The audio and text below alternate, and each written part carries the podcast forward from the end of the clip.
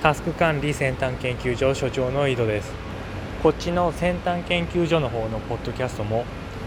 普通のタスク管理研究所と同じくタスク管理について話そうと思ってたんですけれども今週 iPhone が発売されたりしてみんなポッドキャストやってる人は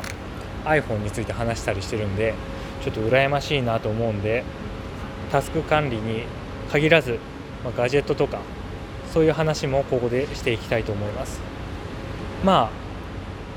あ拡大解釈すればタスク管理にガジェットって結構密接に絡んできてまして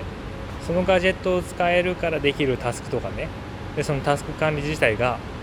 効率化したりガジェットによってしますんでまあまあまあまあまあタスク管理かなと。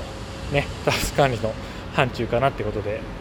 ガジェットの話もしていきたいと思います。もともと私がブログを始めたきっかけがガジェットの紹介だったんでやっぱり iPhone の話とかでねみんなが盛り上がってると血が騒ぐわけですよ。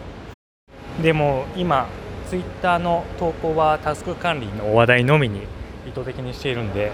その話に混じれないということでちょっとこっちのアンカーの方で話していきたいと思います。まず Apple Watch ですね。Apple Watch が常時点灯するようになったってみんなでねすごい盛り上がってますけど私 Android Wear 使ってるんですよ。で Android Wear はもう23年前から常時点灯なんですよね。で何を今更っていう感じです。わ、うん、何を今更って感じなんだけれども正直やっぱり Apple Watch の方が iPhone のアプリとの連携が Android Wear より全然いいんで iPhone を持ってる人だったら絶対 Apple Watch を買った方がいいです。そして Android Wear 自体も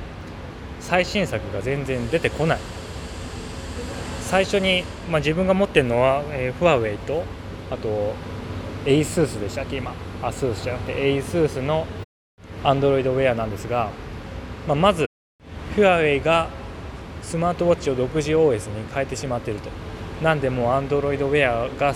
フワウェイから出ることはないんでしょうね。で他にも Galaxy も Galaxy 独自の OS にスマートウォッチの OS 変えてしまいましたしで ASUS からもあ ASUS か。ASUS からも Android Wear の、えー、次の製品が出てこないと。でまあメーカーをこうやって限らなくても全然新しい Android Wear がここ1年以上出てないんですよ。なんかファッションブランドファッションブランドとのコラボの Android Wear は、まちょくちょく出てるんですが性能面で全然進化がない。なので、まあ、もう正直な話スマートウォッチの市場はもう Apple Watch の勝利っていう感じでしょうね。もう Android を使ってる自分としてはすごい残念なんですがまあもう Apple Watch の方がスマホ本体とのアプリ連携がいいしで CPU 乗ってる CPU も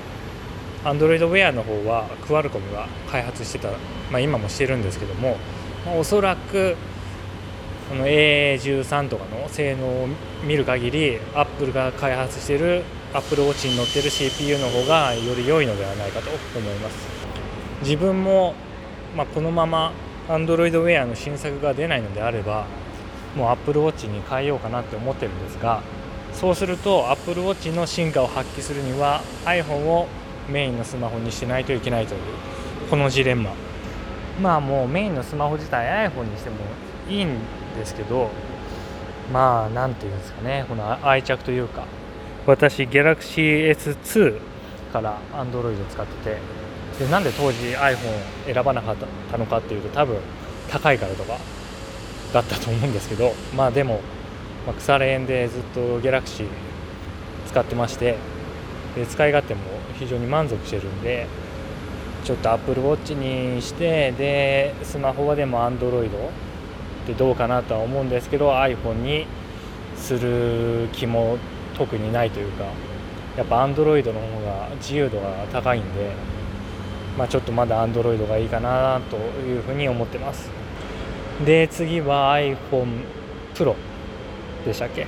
？iPhone11 Pro かな？についてですがまあ、写真の、ね、性能が非常に良いと。写真の画質が、えー、ディープラーニングの成果で非常に良くなったというふうな話があります。で、まあ、確かにねあの発表会見てると写真の画質すごい良くなってると思いますね。で私もともとカメラも好きで。いやスマホで撮ったね写真がカメラにかなうわけないじゃんというふうなことをずっと思ってたんですけども、まあ、あの iPhone11 Pro の画質はもうコンデジ高級コンデジは多分余裕で超えてて APS-C のエントリー機ぐらいの画質はもう十分あるんじゃないかなというふうに感じました。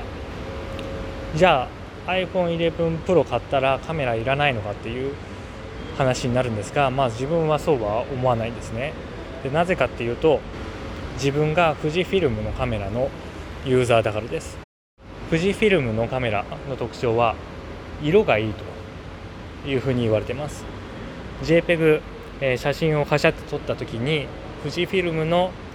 もともとのフィルムの種類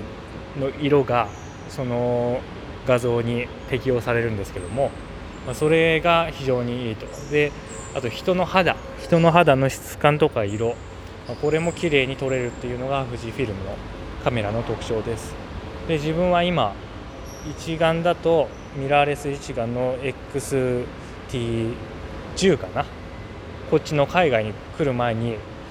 奮発して買ったんですけども、まあ、それを使ってます。でこの色っていうのは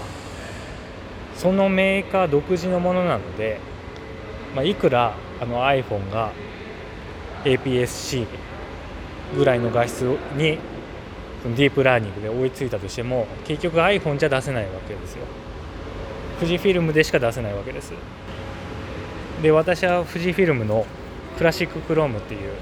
色合いが非常に好きで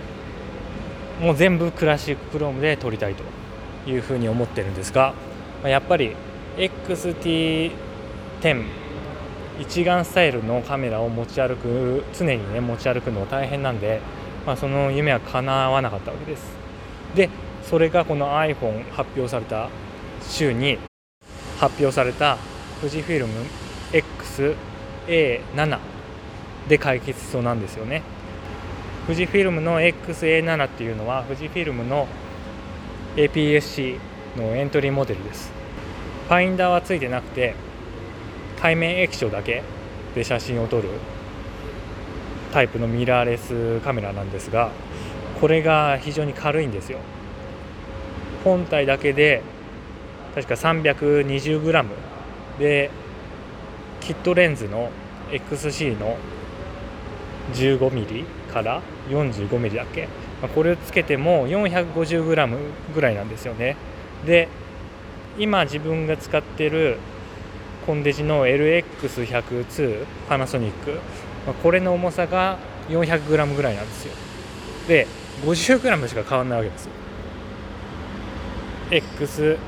XA7 にキットレンズつけた状態と LX102 50g しか重たくならないんですよね。でもちろん大きさは全然違いますよ。大きさは全然違うけど重さがほとんど一緒だと。ほとんど一緒と言ったらよくないですけどまあそんなに変わんないと。でもうそれだったらコンデジとして XA7 を持つっていうそういう選択肢が私の中で出てくるわけです。これはねもう最高ですよ。クラシッククロームで自分の